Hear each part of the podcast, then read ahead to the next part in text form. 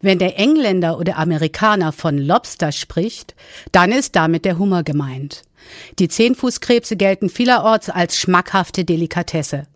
Wenn Architekten am KIT das Wort in den Mund nehmen, ist damit jedoch was völlig anderes gemeint. Lobster ist der Name eines innovativen Labors. Das wurde extra für die Forschungszwecke des Teams um Dr. Marcel Schweiker an der Westhochschule gebaut. Lobster bietet im Vergleich zu herkömmlichen Laboren gänzlich neue Möglichkeiten zur Ermittlung der optimalen Raumtemperatur. So kann es zum Beispiel zur Sonne hin gedreht werden. Im Gespräch mit Radio KIT-Reporter Armin Mirfallah verrät Dr. Marcel Schweiker, welches Ziel er und sein Team im Lobster verfolgen. Hintergrund unserer Überlegungen ist es, dass wir sehr viele Gebäude im Monitoring gesehen haben, die im Rahmen des Programmes Energieoptimiertes Bauen gebaut wurden. Das sind alles passiv gekühlte Gebäude. Das heißt, in diesen Gebäuden wird keine klassische Klimaanlage eingebaut, sondern durch intelligentes Nachdenken und durch Planung wurde diese Klimaanlage vermieden und es wurden nur über passive Kühlkonzepte, passive Klimatisierungskonzepte werden diese Büroräume im Sommer klimatisiert.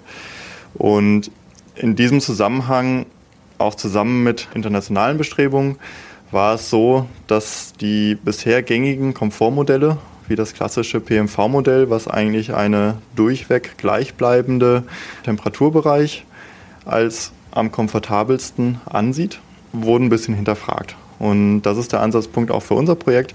Wir möchten gucken, inwieweit diese klassischen Temperaturbereiche aufgebrochen werden können, indem man den Personen einfach mehr Möglichkeiten gibt, sich an das Innenraumklima auch zu adaptieren.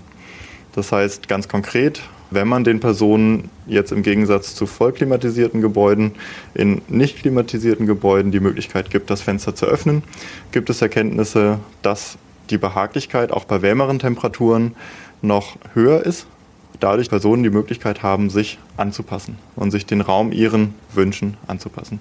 Und diese Fragestellung wollen wir ein bisschen experimentell untersuchen, hier in unserem Teststand, weil wir hier ganz gezielt verschiedene Möglichkeiten noch hinzufügen können, die die Personen haben und den Personen auch wieder wegnehmen. Sie haben gerade vom PMV-Modell gesprochen. Können Sie uns erläutern, was man sich darunter vorzustellen hat?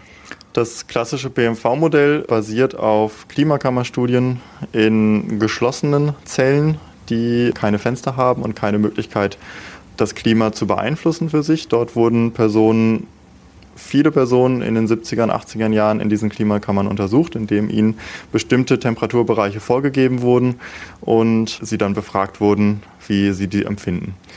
Dieses wurde dann umgesetzt in ein Modell, welches auf der Wärmebilanz des menschlichen Körpers basiert.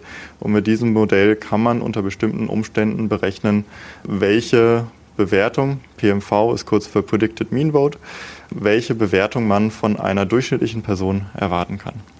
Dieses Modell ist aber in der Realität, wenn man in ein echtes Bürogebäude kommt, nicht mehr wirklich zutreffend. Also es gibt sehr, sehr viele Bedingungen, dadurch, dass in der Realität viel mehr Faktoren hinzukommen, wodurch diese Bewertung, die man ausrechnet, nicht mehr zutreffen. Der Teststand ist ja extra für Ihre Forschungszwecke hier an der Westhochschule gebaut worden. Können Sie uns schildern, welche Möglichkeiten sich durch Lobster ergeben, die ein herkömmliches Labor vielleicht nicht hergibt? Ähm, erstmal muss man sagen, im Gegensatz zu diesen klassischen Klimakammern ist unser Lobster ein Teststand, der einen Bezug zum Außenraum herstellen kann. Wir haben ganz normale Fenster, die man ganz normal öffnen und schließen kann, durch die man hindurchsehen kann, durch die man eigentlich den Kontakt hat zum Außenklima, wodurch sich die Möglichkeit ergibt, diese bisher sehr, sehr viel theoretischeren Untersuchungen in geschlossenen Klimazellen zu erweitern um den Faktor des Einflusses des Außenklimas.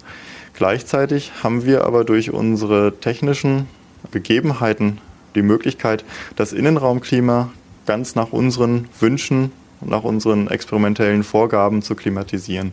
Das heißt, wir können, wir haben die Möglichkeit, das Innenklima abhängig vom Außenklima zu gestalten. Wir haben aber auch die Möglichkeit, das Innenraumklima völlig unabhängig vom Außenklima zu beeinflussen.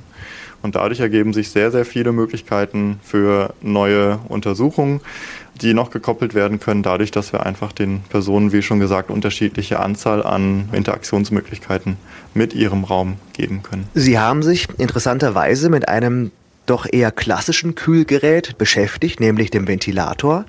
Und das, obwohl heutzutage ja jedes halbwegs moderne Gebäude mit einer Klimaanlage ausgestattet ist. Beschäftigen Sie sich da also nicht mit einem Auslaufmodell einer Technik von gestern? Ich hoffe nicht, denn unser Ziel ist gerade diese vollklimatisierten Gebäude zu hinterfragen, weil es sehr viele Erkenntnisse gibt, dass das auch nicht das Gelbe vom Ei ist. SBS-Syndrome, das sind sogenannte Sick-Building-Syndrome, tränende Augen, äh, trockene Luft auftauchen, die die Leute unzufrieden macht. Und eigentlich sollte das Ziel sein, und es ist auch möglich, zumindest im deutschen Klima, Bürogebäude noch zu planen, dass sie nicht voll klimatisiert sind. Der Vorteil ist auch, man hat eine enorme Kostenersparnis, zumindest kann man große Teile der Klimatisierung außen vor lassen man muss leider ein bisschen mehr Gedanken sich machen bei der Planung des Gebäudes. Sie haben gerade schon angesprochen, dass Ventilatoren durchaus Vorteile haben gegenüber Klimaanlagen, dass sie zum einen günstiger in der Beschaffung sind, zum anderen eben auch weniger Strom verbrauchen. Sehen Sie abgesehen von diesen beiden Faktoren noch, noch weitere zusätzliche Punkte, die für den Einsatz von Ventilatoren sprechen? Der Ventilator kann viel gezielter von der einzelnen Person gesteuert werden. Ein klimatisiertes Büro kann ohne größeren Aufwand eher ein generelles Klima schaffen im Raum, während man mit kleineren Ventilatoren wirklich auf die individuelle Person eingehen kann.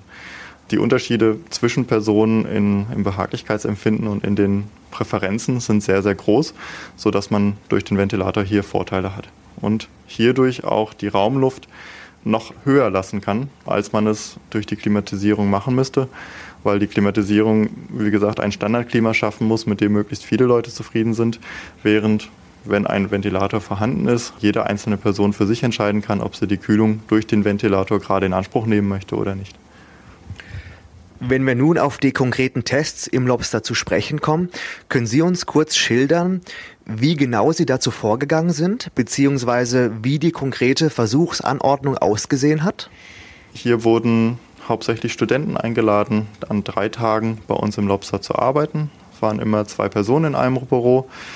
Die drei Tage konnten die Fenster geöffnet werden, der Sonnenschutz konnte bedient werden, die Beleuchtung konnte geregelt werden. Das war an allen drei Tagen gleich. Was variiert wurde, ist die Art der Ventilatornutzung. An einem Tag durften die Personen keinen Ventilator nutzen. Er stand nicht zur Verfügung.